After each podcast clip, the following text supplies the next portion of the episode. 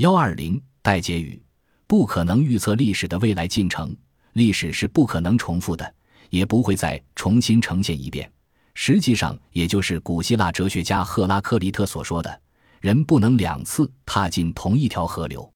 当我们在谈到研究历史意义的时候，经常说总结历史的经验和教训，找到历史发展的规律。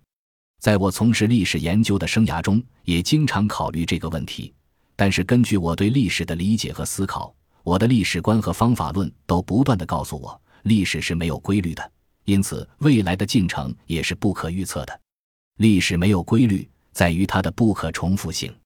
我想，这也是历史学作为人文学而不是社会科学的原因。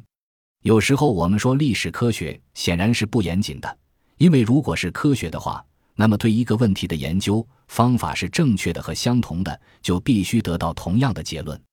也即是说，只有能够被反复证明的学说才能成为科学。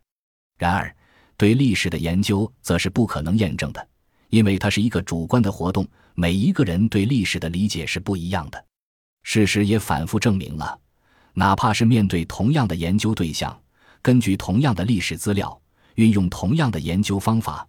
但仍然可能得出不同的结论。按照我们所了解的历史，任何一个历史事件、任何一个历史人物、任何一个历史进程都不可能是完全相同的。历史是不可能重复的，也不会再重新呈现一遍。实际上，也就是古希腊哲学家赫拉克利特所说的：“人不能两次踏进同一条河流。”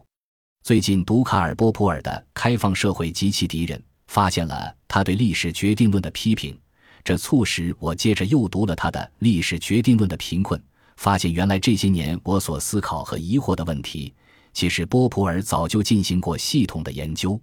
波普尔的思想进一步帮助我梳理了关于历史没有规律、不可预测的观点。